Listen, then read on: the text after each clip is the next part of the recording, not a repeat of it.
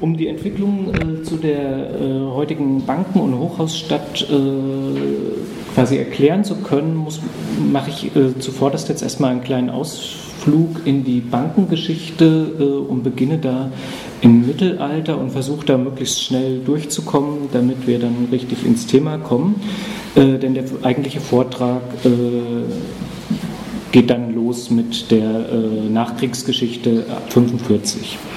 Also bereits im Mittelalter gehörte Frankfurt zu den urbanen Zentren in Deutschland. Der Aufstieg äh, der Stadt zur Handels- und Messestadt äh, lag vor allem an äh, der geografischen Lage der Stadt. Wichtige Handelswege am Main und in der Nähe äh, des Rheins kreuzten sich hier. Und äh, auch die politische Bedeutung damals als äh, Wahlstatt der deutschen Könige spielte da eine große Rolle für diese Zentrumsbildung äh, ähm, in Frankfurt. Ähm, ja, spielte da eine große Rolle. Seit Mitte des 16. Jahrhunderts fanden in Frankfurt dann auch die Krönungszeremonien statt und das begünstigte äh, den Handel dort und brachte der Stadt äh, wichtige Privilegien ein. Beispielsweise das Recht, Münzen zu prägen und auch die Frankfurter Messe etablierte sich damals in der Zeit äh, bereits äh, was auch wieder auf den äh, Knotenpunkt der Fernhandelswege äh, zurückzuführen ist, die durch ganz Europa kreuzten. Durch den Handel kursierten in Frankfurt viele unterschiedliche Währungen. Im Jahr 1585 einigten sich damals die Messekaufleute erstmals auf Wechselkurse. Ähm, und das, äh, das war auch die Zeit, als dann die Frankfurter Börse, Börse gegründet wurde vermögende Kaufleute aus, äh, aus Niederlanden und aus Wallonien äh, äh fanden dort dann ähm, nach der Flucht vor der spanischen Gegenreformation in Frankfurt dann ihr neues Zuhause und äh, ihre neue Heimat ihrer äh, Bankinstitute. Bis Mitte 18, des 18. Jahrhunderts florierte äh, dieses Bankengeschäft. Die führenden Frankfurter Bankiers sind auch zum Teil heute noch in Frankfurt ansässig, das Bankhaus Bethmann beispielsweise, das Bankhaus Metzler und auch die äh, Familie Rothschild äh, kamen damals aus, äh, aus, der, aus Frankfurt. Äh, bis 1871 galt die Stadt als wichtigster deutscher Finanzplatz und äh, mit der Gründung des Deutschen Reichs wechselte dann, wendete sich das Blatt und die Stadt verlor, äh, gerade was das äh, Finanzwesen anging, äh, zunehmend an Bedeutung und äh, an diese, dieses Zentrum, dieses Finanzzentrum ging dann nach Berlin als, die, als neue Hauptstadt und Berlin war ähm, also äh, dort dann äh, der wichtigste Markt für Aktien. Also Ende des 19. Jahrhunderts waren die Berliner Aktienbanken weitaus äh, bedeutender als die Frankfurter Privatbanken, äh, Bethmann und so weiter. Äh, und die Berliner Börse war dann auch äh, zur Leitbörse in Deutschland geworden.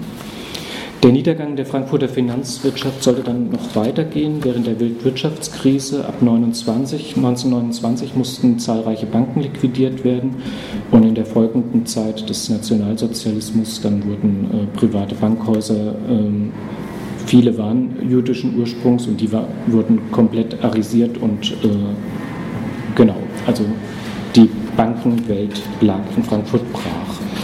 Und erst mit dem Kriegsende äh, begann Frankfurts Wiederaufstieg äh, zu dem heute führenden äh, deutschen und europäischen Finanzzentrum.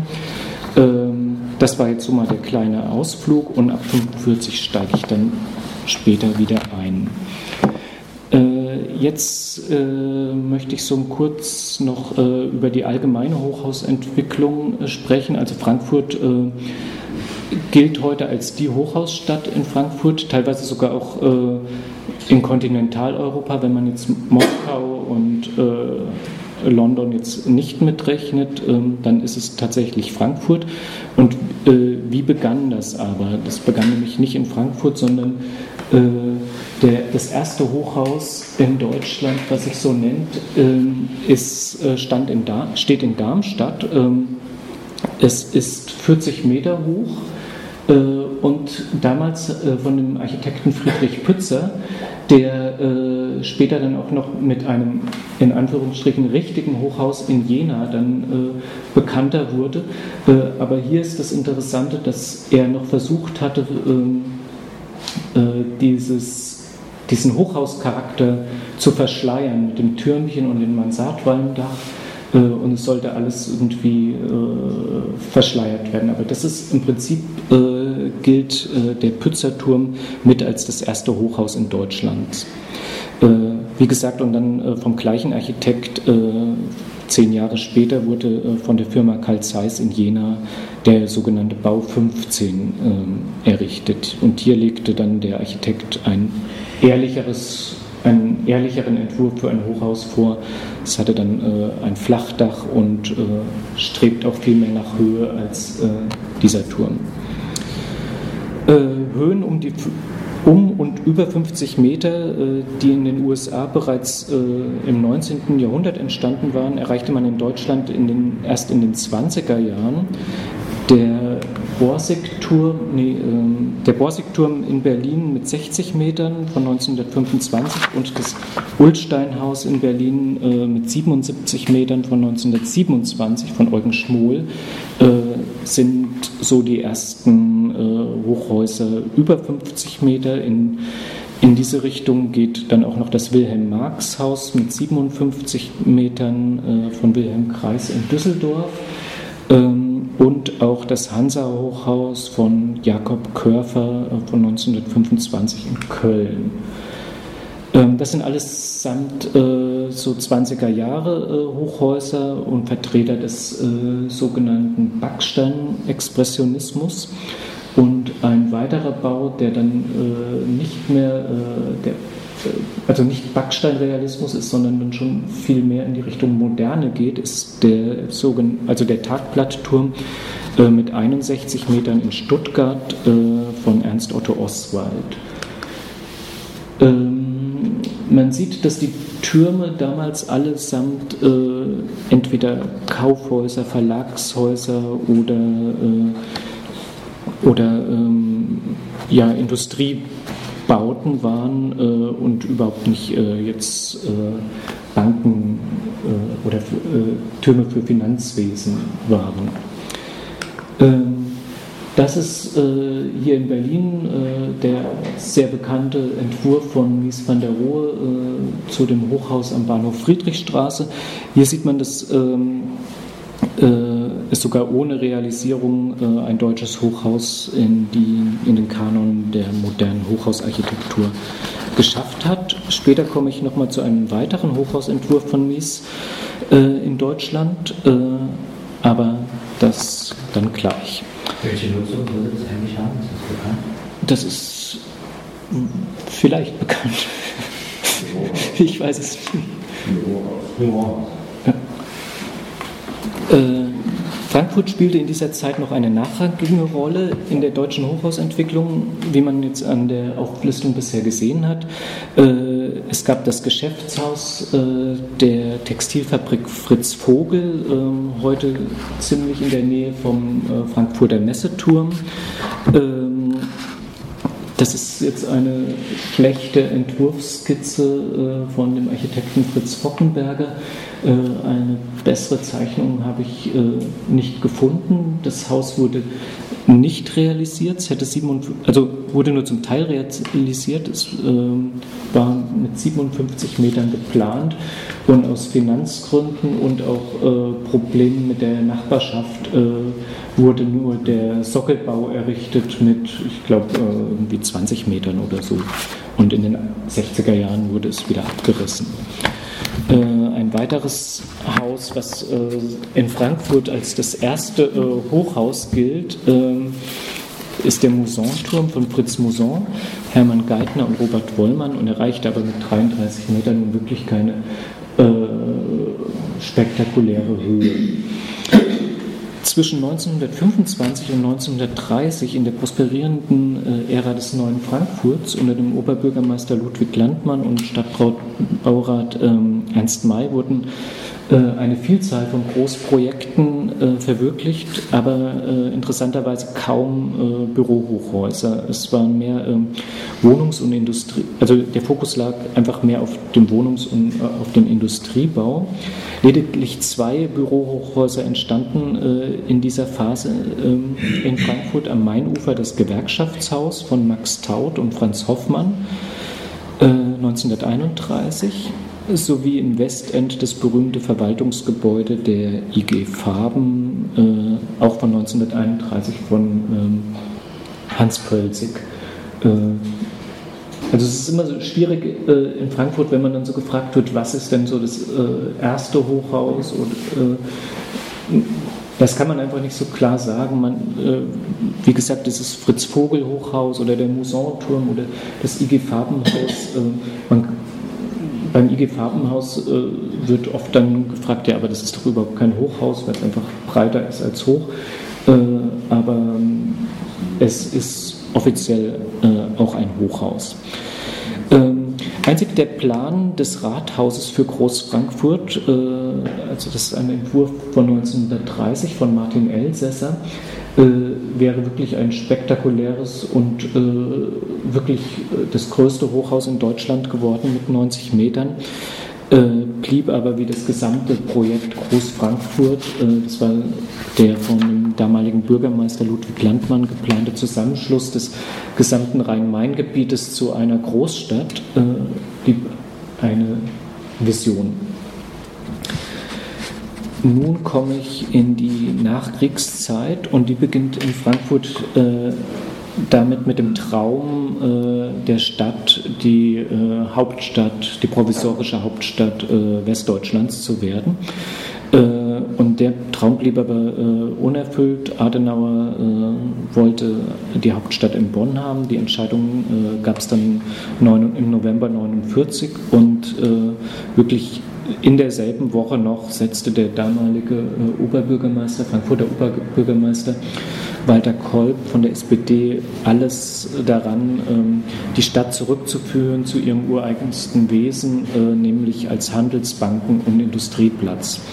Und die Ansatzpunkte dafür waren ähm, äh, der seit 1947 in Frankfurt tagende Bizonale Wirtschaftsrat. Dann wurde äh, 1948 die Bank Deutscher Länder äh, und die Kreditanstalt für Wiederaufbau gegründet.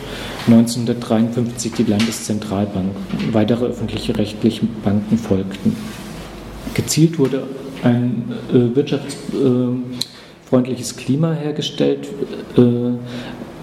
Die meisten anderen westdeutschen Städte äh, setzten in, in einem Konkurrenzkampf äh, auch wie Frankfurt auf Steuer- und Grundstücksgeschenke äh, bei der Wirtschaft, aber Frankfurt hat dann äh, zusätzlich immer noch das Baurecht, Baurecht für Hochhäuser äh, dafür genutzt, ähm, um eine Wirtschaftsfreundlichkeit herzustellen. Und es ist bis heute äh, Mittel in der Stadt geblieben, ähm, Arbeitsplätze und also an Arbeits-, mehr Arbeitsplätze zu kommen und somit auch an mehr Gewerbesteuer. Und äh, das führt auch dazu, dass äh, das Erscheinungsbild äh, sich seit dieser Politik bis heute immer wieder, der Stadt immer wieder verändert. Aus den 1920er Jahren stammte die Idee der aufgelockerten Bebauung mit Wohn- und Geschäftshäusern, die von einigen Verfechtern des modernen Städtebaus nach 1945 äh, wieder ins Spiel gebracht wurden. Äh, wir sprachen vorhin auch von Ernst May. 1947 warf der äh, Frankfurter Stadtplanungsamtsleiter Werner Hebebrand, auch aus äh, der Phase war er schon aktiv, erstmals die Hochhausfrage an und meinte, dass an einigen stark zerstörten Stellen der Innenstadt ähm, des Geschäftszentrums Hochhäuser errichtet werden müssten. Man werde sie jedoch nicht, und das war immer wichtig, äh, so massieren wie in Amerika, sondern dafür sorgen, dass Licht und Luft nicht versperrt würden. Als Hochhäuser galten damals, wie heute auch, äh, Häuser mit mehr als sechs Stockwerken äh, oder mehr als 22 Meter Höhe. Der Grund ist dafür eine baurechtlich definierte Höhe, ist diese der Grund für diese baurechtlich definierte Höhe ist, dass ähm, bis zu dieser Höhe äh, die Feuerwehrleitern äh, reichen. Und äh, wenn die dann nicht mehr reichen, muss in den Gebäuden müssen zusätzliche sicherheitsrelevante Treppenhäuser ähm, eingebaut werden. Das erste Hochhaus, das noch im Rahmen der Vorbereitung für die Hauptstadtbewegung, äh, Hauptstadtbewerbung als Arbeitsministerium geplant war, war das 43 Meter hohe Hochhaus Süd am Mainufer gelegen, äh, das 1951 von der AEG bezogen wurde und äh, 1999 abgerissen wurde. Äh, das Hochhaus war aber nicht äh, für die AEG geplant, sondern das sollte das äh, Bundesarbeitsministerium äh, werden. Äh, also so, so, weit war wirklich die, äh, die Planung in Frankfurt für die Hauptstadt. Also es gab auch äh, ein Bundesrechnungshof, wurde in der Zeit gebaut und äh, der heutige äh, Sendesaal des Hessischen Rundfunks war als Plenarsaal geplant. Also es war wirklich schon sehr also der Fokus lag sehr auf äh, dem Wunsch, äh, Bundeshauptstadt zu werden. Gleichzeitig wurden zahlreiche Anträge auf Hochhausbauten eingereicht, sodass bereits 1949 von einer Hochhausseuche gesprochen wurde. Der Magistratsbeschluss, der folgte, bezog sich auf die Ausweisung von gut proportionierten Straßen und Platzräumen und wohl abgewogenen Dominanten, insbesondere durch maßvolle Hochhäuser. Das war der Startschuss zum Bau zahlreicher Hochhäuser. 1951 wurde die Rhein-Main-Bank gebaut, die Deutsche Genossenschaftskasse, das Juniorhaus, äh, heute unter Denkmalschutz, äh, was Sie hier sehen, von Wilhelm Behrensen. Ähm, und äh, 1952 das Bayerhaus und 1954 das sogenannte Bienenkorbhaus an der Konstabler Wache. Ähm, der Bienenkorb, den sehen Sie oben äh, als Emblem, das war äh, das Emblem der Frankfurter Sparkasse äh, und war so der Bienenkorb quasi das Sparbuch, man legte irgendwie das Geld und ja, an und das war so das Symbol. Ähm, und dieses Haus äh, bestimmt auch heute noch äh, diesen Platz der Konstabler Wache, den Sie im Vordergrund sehen. Äh, ist einer so der wichtigsten Plätze äh, in Frankfurt, also eine städtebauliche Dominante und Tor quasi, eine Torsituation auch zu der Einkaufsstraße Zeil, die Sie äh, jetzt rechts sehen. 1956 äh, wurde noch das Fernmeldehochhaus, das sehen Sie hier oben in dem Zeitungsausschnitt rechts im Bau, fertiggestellt mit 69 Metern. Also das war das erste Hochhaus in Frankfurt mit über 50 Metern, äh, während in anderen Städten das in Deutschland schon äh, in den 20er Jahren geschah. Die Hochhäuser waren meist Stahlskelettbauten und überschritten mit dieser Ausnahme die 50 Meter nicht. Sie wurden damals noch von den Bauherren selbst genutzt. Die erste stadträumliche Ordnung, und jetzt kommen wir zu den Hochhausrahmenplänen, Hochhausentwicklungsplänen, ähm, äh, erfolgte 1953 der Hochhausplan vom damaligen Stadtplanungsamtsleiter Herbert Böhm, äh, auch unter Mai schon aktiv in Breslau und Frankfurt, äh, sah freistehende Hochhäuser von 8 bis 14 Geschossen ringförmig des parkähnlichen Anlagenringes vor. Äh, der äh, im 18. Jahrhundert ähm, entstanden ist durch die Schleifung von Wallanlagen. Und das sieht man hier unten auf der Karte auch ganz gut. Äh, so leuchten tut es jetzt hier nicht, oder? Aber ist auch egal. Ähm, es gibt so einen Ring um diese Innenstadt so ein Zickzackring und das sind die äh, Frankfurter Wallanlagen, äh, heute ein Grüngürtel. Und in diesem Grüngürtel, äh, der eigentlich freigehalten werden sollte von Bebauung, äh, wurden sukzessive äh, Hochhäuser äh, errichtet. Und man sieht da so die schwarzen Striche entlang, die äh, immer quer zu, diesen, zu dem Ring im 90-Grad-Winkel zur Anlage gebaut werden sollten und frei und locker stehen und die Innenstadt dann auch mit äh, dem Grünraum verbinden sollte.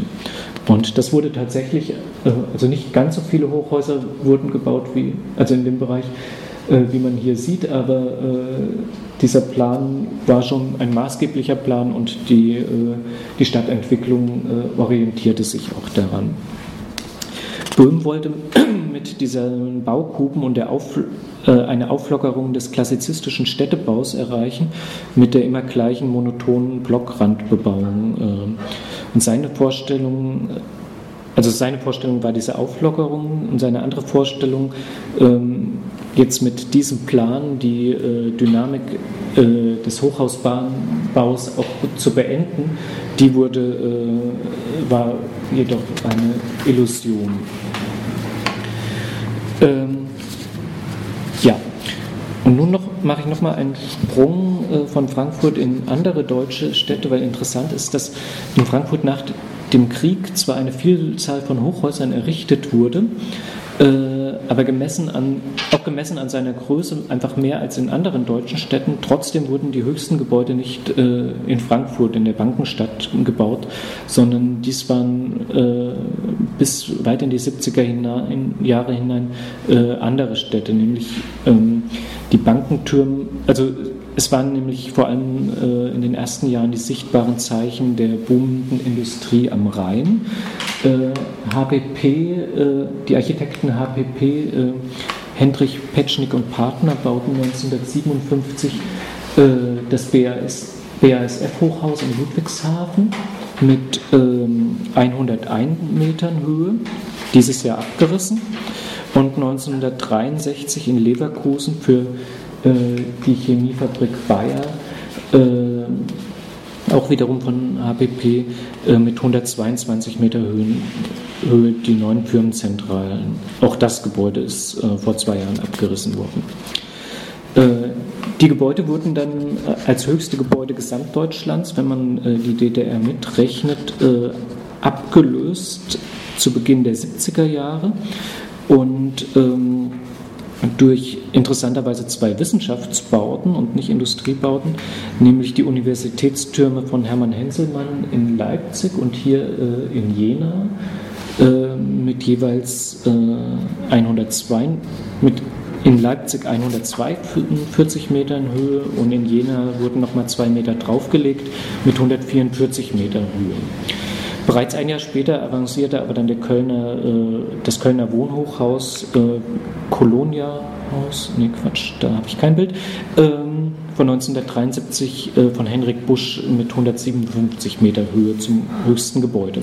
Das Bild hier ist jetzt nun das erste Hochhaus in Frankfurt, was wirklich das höchste Gebäude in Deutschland war, nämlich 1976 wurde es von äh, Siegfried Heuer errichtet, das Westendgate mit 159 Metern Höhe.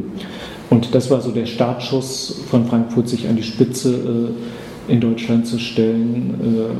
Äh, und da steht Frankfurt in Sachen Hochhäusern, Höhe der Hochhäuser auch heute noch.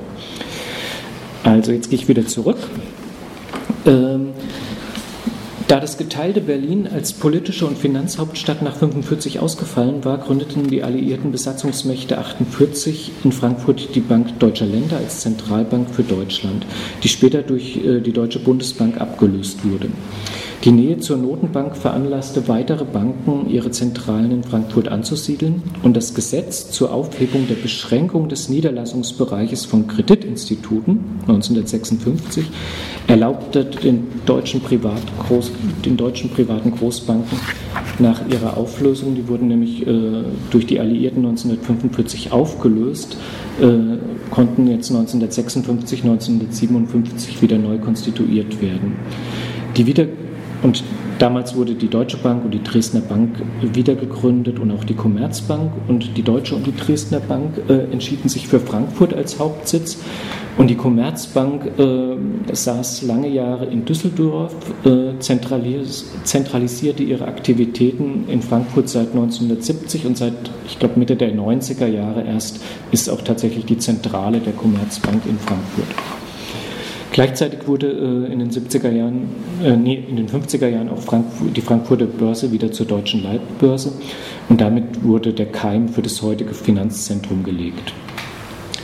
Das so zur Bankenwelt und jetzt äh, gehe ich tiefer auch mal in die Frankfurter äh, Kommunalpolitik ein. Ähm, die Mehrheitsfraktion der SPD im Frankfurter Magistrat verfolgte äh, eine reformorientierte Kommunalpolitik. Und dafür mussten natürlich auch die Mittel her. Und die Mittel äh, sollten aus der Gewerbesteuer kommen. Und äh, diese Gewerbesteuer zu erhöhen, das hat die Frankfurter Politik in diesen Jahren immer durch zusätzliche Büroflächen zu erreichen versucht. Für die wachsende Nachfrage nach Bürohäusern in den 90er, 1960er und 70er Jahren stellte die, die Stadt Frankfurt drei Gebiete zur Verfügung. Erstens die Bürostadt Niederrad. Ab 1962 plante man im Süden der Stadt unweit des Flughafens eine monostrukturelle Wolkenkratzerstadt auf der grünen Wiese, die Bürostadt Niederrad. Herausragendes Gebäude ist noch heute die ehemalige Olivetti-Zentrale von Egan Eiermann aus dem Jahre 1972. Das zweite und heute, äh, wichtigste, der heute wichtigste Standort in Frankfurt ist das Bankenviertel, die City. Am westlichen Teil des Anlagenrings, den wir vorhin schon auf der Zeichnung gesehen hatten, äh, entstand das äh, heutige Bankenviertel. Hier siedelten sich seit 1955 bereits 15 Banken an. 1970 wurde der Banken- und Clusterplan veröffentlicht. Ähm, das bedeutete, das war auch wieder ein Hochhaus, Entwicklungshochhausrahmenplan, äh, in dem das Ziel war, äh, die, dieses Bankenviertel zu verdichten und einzelnen Gebäuden auch eine Höhe über 95 Meter äh, zugestanden wurde. Diese 95 Meter äh, das ist äh, eine wichtige Größe in der Frankfurter äh, Hochhausplanung in, der Innenstadt, äh, da der Dom 95 Meter hatte. Und Planung war immer die Innenstadt ähm, von Hochhäusern freizuhalten, die über die Höhe des Domes gehen. Und deshalb, also bis heute wird das versucht, aber es gibt immer Ausnahmen und ähm, ja, da sorgt immer das Kapital dafür. Aber dazu auch gleich nochmal. Beispiele für diese äh, neuen höheren Banken mit über 95 Metern ist äh, das 1978 fertiggestellte Dresdner Bankhochhaus äh, von ABB Architekten. Die Bank plante einen 32-geschossigen Neubau, den wir hier auch sehen. Aber die Stadt, also das Stadtparlament, bewilligte nur 25 Geschosse in einem gründerzeitlichen Bahnhofsviertel. Sie äh, wollten da nicht durch so einen riesigen Turm ähm, diese Stadtstrukturen zerstören. Äh, dann sahen sie aber äh, schon im Rohbau, dass das äh, mit 25 Geschossen äh, die Proportionen nicht stimmen und das ganze Gebäude zu gedrungen äh, wirkte. Und die Stadt reichte dann äh, die Genehmigung nach. Äh, und es wurden, durften dann sieben Geschosse mehr gebaut werden. Und der Kuhhandel war äh, der Jürgen-Ponto-Platz, benannt nach dem ermordeten Bankchef von der Dresdner Bank. Und man sieht den Platz ähm, rechts des Bankgebäudes und dort äh, wurde äh, auf Wunsch der Stadt ein, ja, ein, städtebaulich, ein städtischer Raum geschaffen mit äh, auch einer Brunnenskulptur von äh, dem Bildhauer Heinz Mack. Äh, ein weiteres Hochhausbeispiel in Frankfurt ist das Commerzbank Hochhaus, was man hier sieht. Rechts die Commerzbank, links das alte Gebäude der Deutschen Bank. Ähm, aus dem Jahre 1973. Hier haben wir eine kleine Entdeckung gemacht äh, bei den Recherchen zur Ausstellung. Ähm, es gab nämlich in Deutschland, äh, vorhin war ich schon beim Bahnhof Friedrichstraße, äh, einen weiteren Entwurf für das, von Mies van der Rohe mal. Ähm, und äh, das war der Hochhaus, also äh, es gab eine, einen Wettbewerb der Commerzbank 1968 und äh, da wurden äh, Architekten aus äh, Frankfurt, aus Düsseldorf und auch ein internationaler Architekt, nämlich Mies van der Rohe, eingeladen. Ähm, und er schlug äh, dieses Hochhaus vor ähm, äh, und hatte aufgeteilt das, äh, den, das ganze Objekt in zwei separate Gebäude. Einmal den 127 Meter hohen Turm äh, und einen eingeschossigen Pavillon. Und der Entwurf ist eine Zusammenfassung der Elemente, die ihn sein Leben lang beschäftigt hatten und für Mies auch einen, äh, allgemeingültigen, eine allgemeingültige Lösung entwickelt hatte, nämlich einen aufgeständerten Turm, ähnlich wie das Seagram Building in New York, über einem verglasten Erdgeschoss und ein Pavillon mit seinen Bezügen dann zur Umgebung. Ähm, er erinnert auch äh, natürlich an die neue Nationalgalerie in Berlin. Äh, aber auch der Mies am Main wurde nicht realisiert. Äh, den Wettbewerb für sich entschieden hatte dann letztendlich der Lokalmatador mit den guten Kontakten in die Frankfurter Stadtpolitik, äh, nämlich ähm, Richard Heil und der war in gewissermaßen äh, in den 70er, 60er, 70er und 80er Jahren äh, so der Stadtbaumeister äh, in Frankfurt, was heute jetzt äh, Meckler ist, war damals äh, Heil. Nun komme ich äh, zu dem dritten Gebiet, was äh, vorgeschlagen wurde äh, damals, äh, nämlich das Westend äh, und in der Sprache der Stadtplanung das sogenannte Versicherungsviertel. Bankenviertel hatten wir gerade und jetzt das Versicherungsviertel und damit meinten die äh, politischen Verantwortlichen das innerstädtische bürgerliche Wohnviertel Westend. Es sollte als City-Erweiterungsgebiet äh, dann zum Bankenviertel dienen. Das Vorgehen der Politik wie die Reaktion der Bevölkerung darauf hin prägten über Jahre dann das negative Bild der Stadt, die, um für das Großkapital Banken und Versicherungen äh, Platz zu schaffen, die eigene Wohnbevölkerung vertreiben ließ sowie die aus dem 19. Jahrhundert stammenden Villen äh, des Westends den Hochhausbauten opferte. Alles begann im Westend mit dem Zürichhaus. Ein Parkgrundstück der jüdischen Bankiersfamilie Rothschild gelangte 1938 infolge der Arisierung in Besitz der Stadt. Nach Kriegsende erhoben die Rothschilds Anspruch auf Restitution und erhielten ein Drittel des Grünareals als Bauland zurück. Dieses Areal hatte dann die Stadt äh, vom Bebauungsplan befreit, äh, um einfach den Wert äh, zu steigern, sonst hätten sie es sich nicht leisten können, die Restitutionsansprüche zu bezahlen. Genau, vom Bebauungsplan befreit und nachträglich mit Baurecht für eine enorme Baudichte äh, äh, versehen. Die Rothschild-Erben verkauften das Grundstück an die Zürich-Versicherung und die baute 1962 das 68 Meter hohe Zürich-Haus äh, dort. Also das linke ist das Zürich-Haus. Später wurde dann noch die SGZ-Bank rechts gebaut und die BHF-Bank links im Hintergrund. Ähm, ein Damm war also gebrochen das Gebäude war das erste Hochhaus, äh, das architektonisch äh, der Funktionalität des internationalen Stils folgte. Diese Hochhäuser wurden in Frankfurt, also im Volksmund, nicht nur in Frankfurt, sondern überall als Kisten bezeichnet. Die Befreiung vom Bebauungsplan wurde äh, in der Phase dann zur Regel bei der Entwicklung des Westends. Und die Stadtverordneten beschlossen sogar, dass nur noch äh, der Bauausschuss über die Befreiung vom Bebauungsplan äh, entscheiden sollte. Also man hat einfach äh, die Kompetenzen des, der Stadtverordnetenversammlung äh, weitergereicht an ein viel kleineres Gremium, nämlich den Bauausschuss. Das Grundstück für ein Hochhaus sollte allerdings eine Mindestgröße von 2000 Quadratmeter haben und die Größenvorgabe für die Grundstücke sollte eigentlich die Nachfrage nach Hochhäusern dämpfen.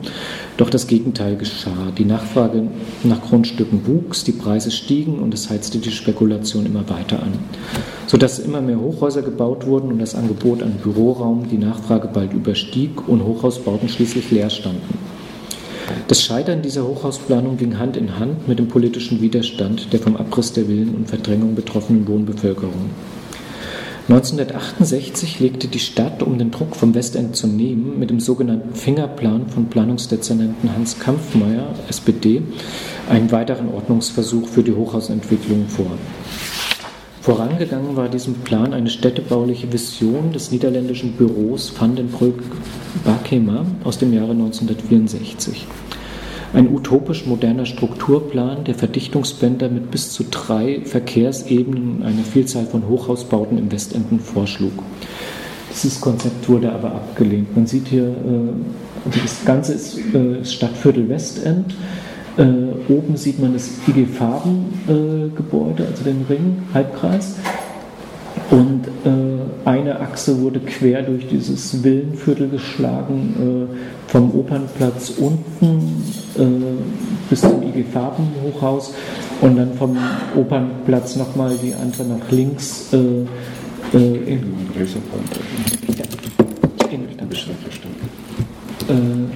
also hier haben wir das IG Farbenhaus, hier ist die alte Oper. Und es gibt eine Straße, den Reuterweg in Frankfurt, äh, sagt Ihnen wahrscheinlich nicht allen was. Äh, das ist einfach eine kleine, äh, ich glaube, zwei- oder dreispurige Straße und die wurde halt äh, äh, in drei Ebenen überbaut mit Hochhausbebauung links und rechts und ähm, Parkebenen und äh,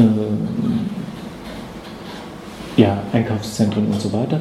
Und das gleiche in ein bisschen reduzierter Form ist dann an der Bockenheimer Landstraße in Richtung Bockenheim geplant gewesen.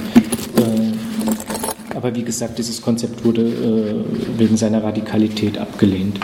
In dem weit weniger radikalen Plan von äh, Fingerplan, sogenannten Fingerplan von Kampfmeier, waren die Ausfallstraßen am Anlagenring, das ist dieser innere Stra Straßenring und Parkring in Frankfurt, von dem ich vorhin schon sprach, ähm, also diese Ausfallstraßen wurden dann zu Verdichtungszonen erklärt, die mit Hochhäusern bebaut werden konnten.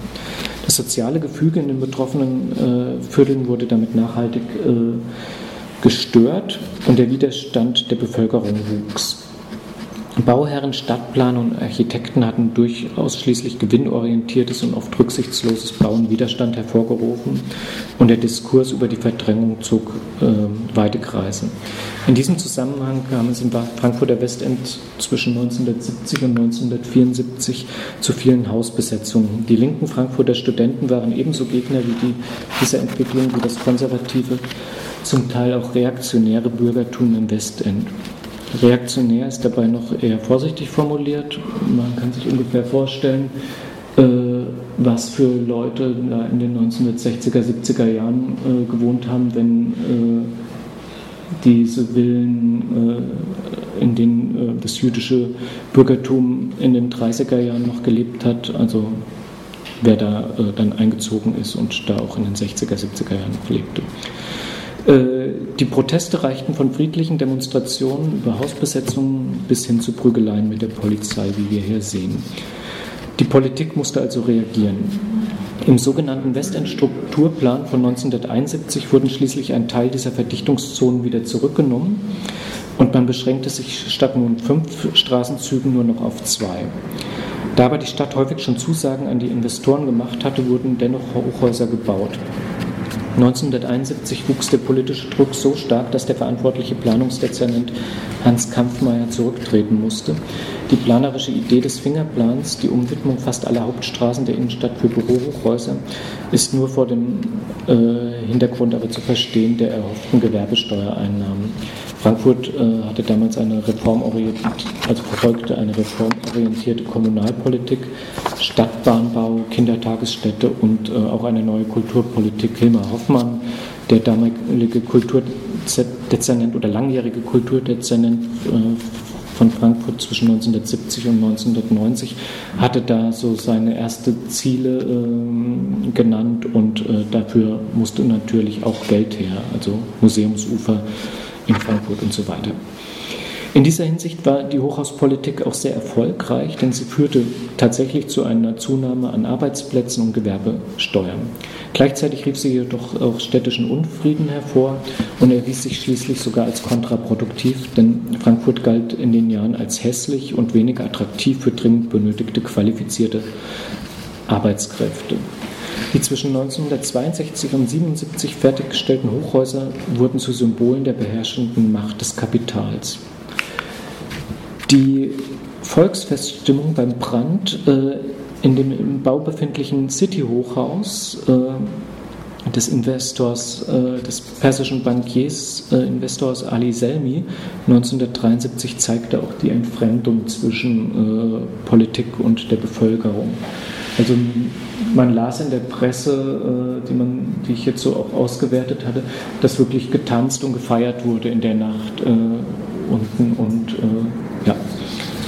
Auch eine Plakatserie von äh, dem Grafikdesigner Gunter Rambohn nimmt äh, diese äh, Gemengelage der beteiligten bauenden Akteure auf. Also die Plakatserie hat er für die Bundesarchitektenkammer 1971 hergestellt.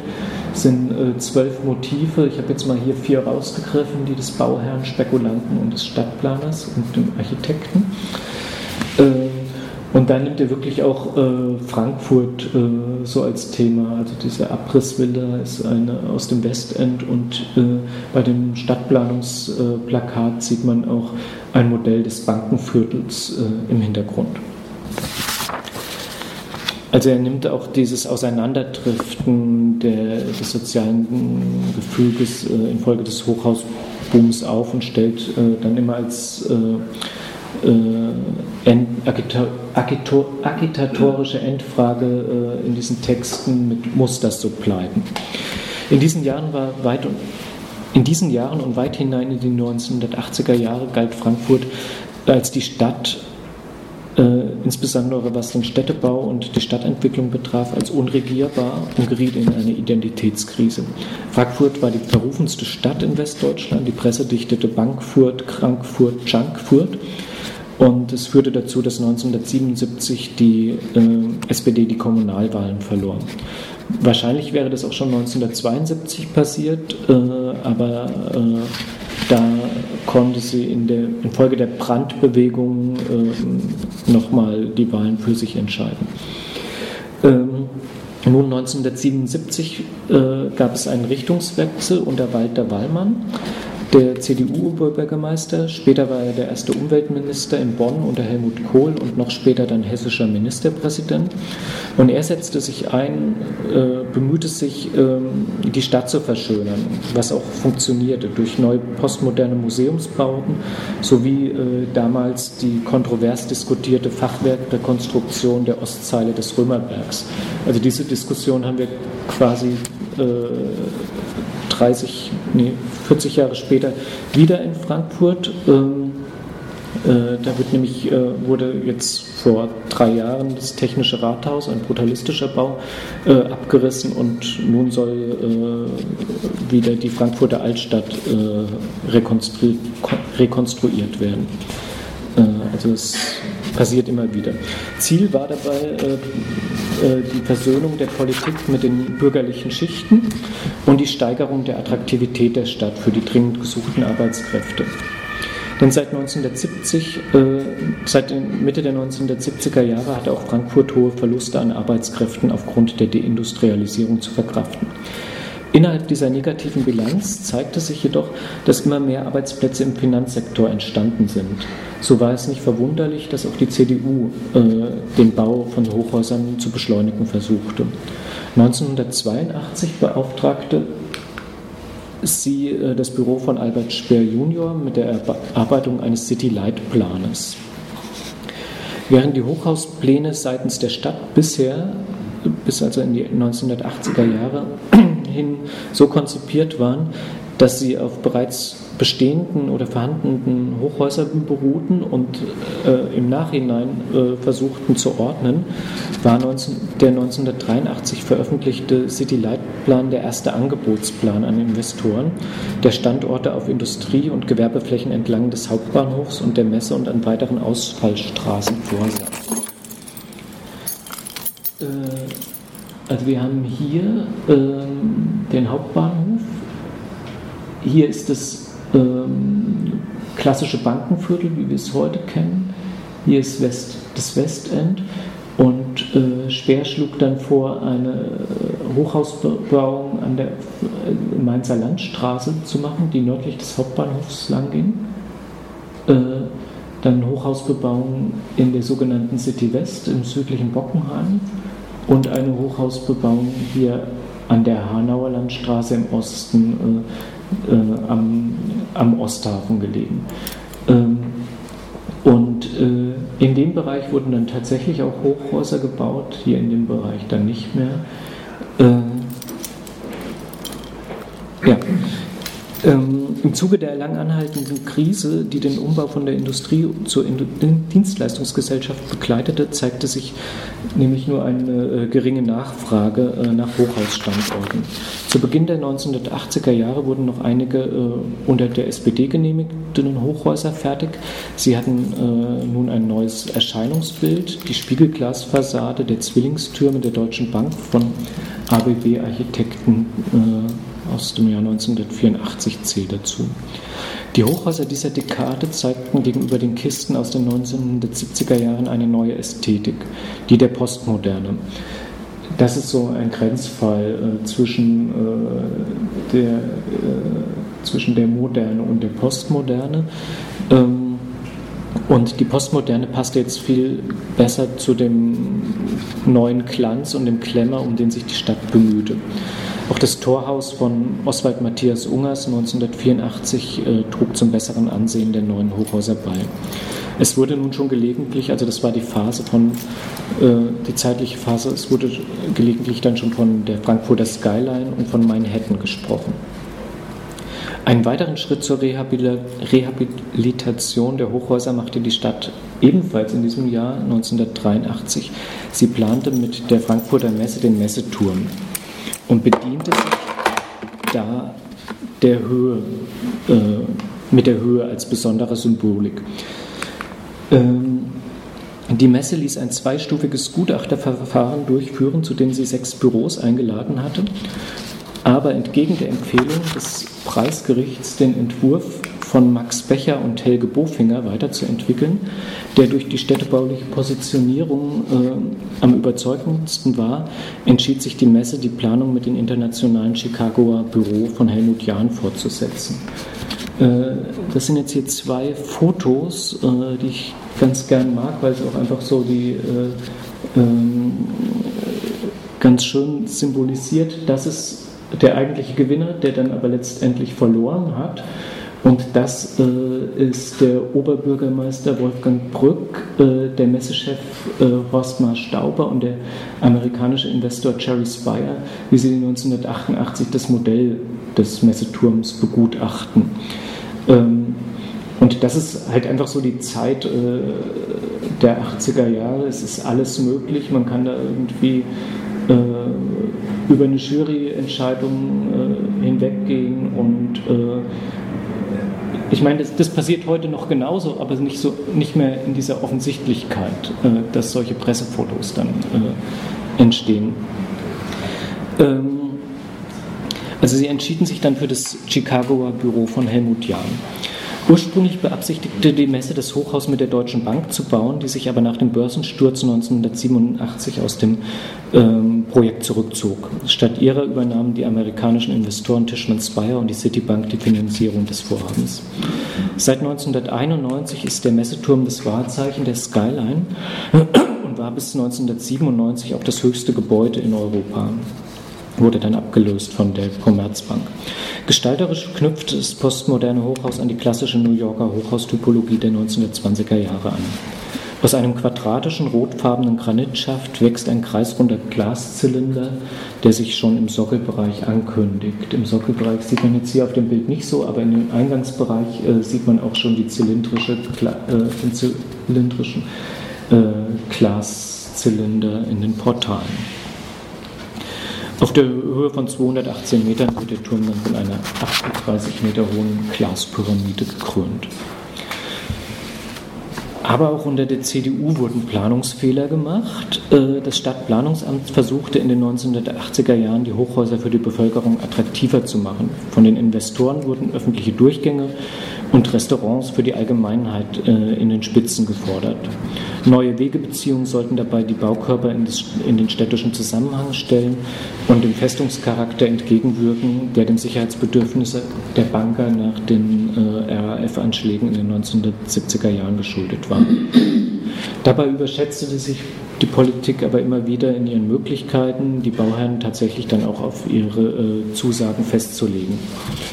Der City-Leitplan von Albert Speer, bei dem offenbar bei einer ärmeren Bevölkerung im Gallus- und Gutleutviertel, das sind die äh, Viertel äh, um den Bahnhof äh, herum, Äh, also man rechnete da mit weniger Widerstand als in dem bürgerlichen Westend, äh, schlug aber trotzdem wieder negativ für die Politik aus. Am Hauptbahnhof sollte der 268 Meter hohe Kampan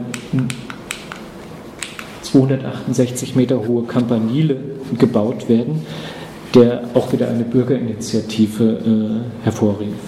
Hier sehen wir Helmut Joos, den Architekten des Entwurfs, äh, 1987 bei der Vorstellung des, des Turmes. Äh, auch das äh, ging dann schief, weil eine Nachbarin sich ihr Nachbarrecht nicht abkaufen ließ und so konnte der Bau verhindert werden. Schließlich wurde noch der Bebauungsplan für zwei beantragte Hochhäuser geändert und es durfte im südlichen Westend auf ca. 200 Meter Höhe gebaut werden, was zu weiteren Protesten wieder in dem Westend führte. In diesem Zusammenhang vergaß die CDU, äh, der CDU, besser gesagt der CDU geführte Magistrat zeitweise seine hoheitliche Funktion und verstand sich eher als Vertragspartner der Wirtschaft und nicht irgendwie der Gesamtbevölkerung. Als klar war, dass die CDU nicht, äh, auch zuletzt, nicht zuletzt auch wegen ihrer Hochhauspolitik die Wahlen verlieren sollte, 1989, äh, erteilte der damalige Planungsdezernent Hans Küppers im letzten Augenblick noch zwei Teilbaugenehmigungen. Äh, bei diesem Vorhaben äh, lagen nämlich schon teuer erkaufte Nachbarschaftszustimmung vor. Ähm, das äh, ließ dann die neue rot-grüne äh, Koalition ab 89 zurückschrecken äh, vor dem Widerruf des Baurechts, weil mit sehr hohen äh, Schadensersatzansprüchen zu rechnen, Schadensersatzansprüche zu rechnen war. Auf dieser Basis konnte 1993 das Hochhaus der DG Bank, heute DZ Bank, und des Trianon fertiggestellt werden. Auch das hier ist wieder ein postmoderner Entwurf von dem amerikanischen äh, Architekten Cone Patterson Fox. Äh, ja, genau, und das ist äh, an der Mainzer Landstraße äh, eine dieser Achsen, die äh, Speer äh, für Hochhausbebauung vorgesehen hat. Und er hat das irgendwie drei Kilometer, eine drei Kilometer lange Achse vorgeschlagen, aber das wurde nun von der SPD und also von Rot-Grün zurückgenommen. Die neue rot-grüne Stadtregierung hatte mit zwei Problemen zu kämpfen, die ihre Hochhauspolitik beeinflussten. Einerseits gab es eine erhebliche Wohnungsnot und die Bürgerinitiativen waren sehr stark gegen die Hochhausplanung, die ihren Wohnraum durch den Hochhausbau bedroht sahen. Andererseits aber befand sich Frankfurt in Konkurrenz zu London, Paris und Amsterdam als Standort für eine neue europäische Zentralbank. Die Abhängigkeit der Frankfurter Politik vom Wohlergehen des Finanzsektors war inzwischen so erheblich geworden, dass sie die Abwanderung der Banken zu Recht fürchtete. Im Maastricht-Vertrag äh, von 1992 war mit der Entscheidung für eine gemeinsame Währung auch die Errichtung eines Vorläuferinstituts für die EZB beschlossen, aber noch kein Standort festgelegt worden. Außerdem fürchtete man 1990 in Frankfurt mit der Wiedervereinigung die Verlagerung der Bundesbank nach Berlin der neuen Hauptstadt. Überdies drängten die Großbanken im Zeichen der Globalisierung auf Expansion. All das, aber insbesondere die Konkurrenz um den Standort der EZB, wurde zum Motor der weiteren Hochhausentwicklung. 1990 wurde unter dem Planungsdezernenten Martin Wenz, SPD, der Rahmenplan Bankenviertel bei, Novet, bei den Architekten und Stadtplanern Nowotny Mena Assoziierte in Auftrag gegeben. Der Plan sah nun wieder anders als von Speer, die Hochhäuser in Clustern, äh, vor, die Hochhäuser in Clustern anzuordnen und so für weitere Verdichtung zu sorgen. Auf der Basis dieses Planes entstand in den 90er Jahren, also 1999 genau, äh, der Main Tower mit einer Aussichtsplattform, der einzige, äh, das einzige Hochhaus dann tatsächlich in äh, Frankfurt mit einer öffentlichen Aussichtsplattform, einem Restaurant und, einem, und dem HR-Fernsehstudio in der Spitze. Dazu kam 1997 äh, der Commerzbank Tower von äh, Norman Forster mit 259 Metern Höhe, das höchste Hochhaus Europas. Überra damals. Überraschend war hier, dass die Commerzbank, die bis 1989 noch äh, nach den Sperrplänen äh, für ein Hochhaus im Gallusviertel geplant hatte, nun an ihrem Standort im Bankenviertel, wo im Rahmenplan 135 Meter vorgesehen waren, äh, einfach doppelt so hoch bauen durfte mit 259 Metern. Solche Höhendifferenzen zwischen Rahmenplan und Baugenehmigung wurden nicht nur im Fall der Commerzbank bekannt, das war aber der deutlichste, und deuten auf die damalige Verhandlungsmacht der Banken hin, die wiederum die Stadt im Wettbewerb um die EZB stark unterstützten. Die EZB kam 1998 tatsächlich nach Frankfurt und begann mit der Suche nach einem Grundstück für einen Verwaltungsneubau. Als Standort wählte die Bank 2001 das von der Stadt vorgeschlagene Gelände um die mittlerweile ungenutzte Großmarkthalle aus den 1920er Jahren von Martin Elsasser. Dieses Grundstück bot neben, guten, neben, einem guten Verkehrsanschluss auch eine repräsentative Lage am Fluss ideal für Fernsehbilder. Den 2002 ausgelobten internationalen Wettbewerb gewann das Wiener Büro Coop Himmelblau mit einem dekonstruktivistischen Entwurf für einen Doppelturm, der die Großmarkthalle integriert. Die Bauarbeiten begannen im Jahr 2010. In wenigen Wochen werden die Mitarbeiter dort einziehen. Ein genauer Termin steht bisher nicht fest, da man, also in der wird bisher nicht veröffentlicht, da man mit enormen Blockupy-Protesten rechnet. Ein zweiter Hochhauscluster mit fünf Hochhäusern sollte seit 1998 um den Messeturm herum entstehen. Darunter der sogenannte Millennium Tower mit 365 Metern Höhe. Davon wurde bis heute nur der 200 Meter hohe Tower 185 von Christoph Meckler, das Zoofenster, realisiert. Ähm, das ist der Millennium Tower. Das war der Schlüssel. Äh, ja, der Millennium Tower ist natürlich hier der höchste. Und hier steht jetzt äh, von Christoph Meckler äh, ein 200 Meter Turm.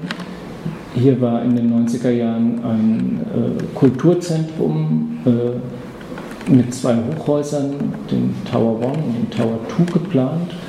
Ähm, also Kulturzentrum ist vielleicht ein bisschen übertrieben. Ähm, äh, das sollte Shopping Center, Kongresshalle, äh, Musicaltheater und so weiter rein. Ähm, mittlerweile ist auf diesem Gebiet ein Shopping Center entstanden. Die Türme gibt es nicht und äh, hier nach links entwickelt sich grad, wird gerade die Europaallee entwickelt. Ähm, auch eine Sperrplanung. Äh, und an dieser Allee äh, werden jetzt in Kürze auch zahlreiche Wohnhochhäuser äh, realisiert werden. Ähm, der Hochhausbau verliert seit Ende der 1990er Jahre an Dynamik in Frankfurt. Heute pflegt die Stadt einen bescheideneren und pragmatischeren Hochhausbau, der aus dem wirtschaftlichen Einbruch im Zuge der deutschen Einheit sowie aus den weltweiten Finanzkrisen 2000 und 2007 äh, resultiert. Die benötigten Büroflächen für die stetig wachsende Zahl an Arbeitsplätzen werden heute anders als früher geplant. Abgesehen von der EZB sind die äh, Bauherren heute üblicherweise nicht mehr die künftigen Nutzer der errichteten Gebäude, was damals mit der Deutschen Bank, Commerzbank, Dresdner Bank immer so war. Ein Hochhausentwickler benötigt heute, um mit dem Bau beginnen zu können, einen Ankermieter für sein Gebäude, der mindestens 50 Prozent der Bürofläche, Bürofläche für mindestens 10 bis 12 Jahre mietet. Erst da kann dann mit dem Bau beginnen werden, wirtschaftlich. Aus diesem Grund können sich die Bauherren keine individuellen Architekturdenkmäler mehr setzen, wie damals 78 die Dresdner Bank mit dem eleganten Hochhaus aus Aluminium oder 97 auch noch die Commerzbank mit ihrem äh, 259 Meter hohen Turm.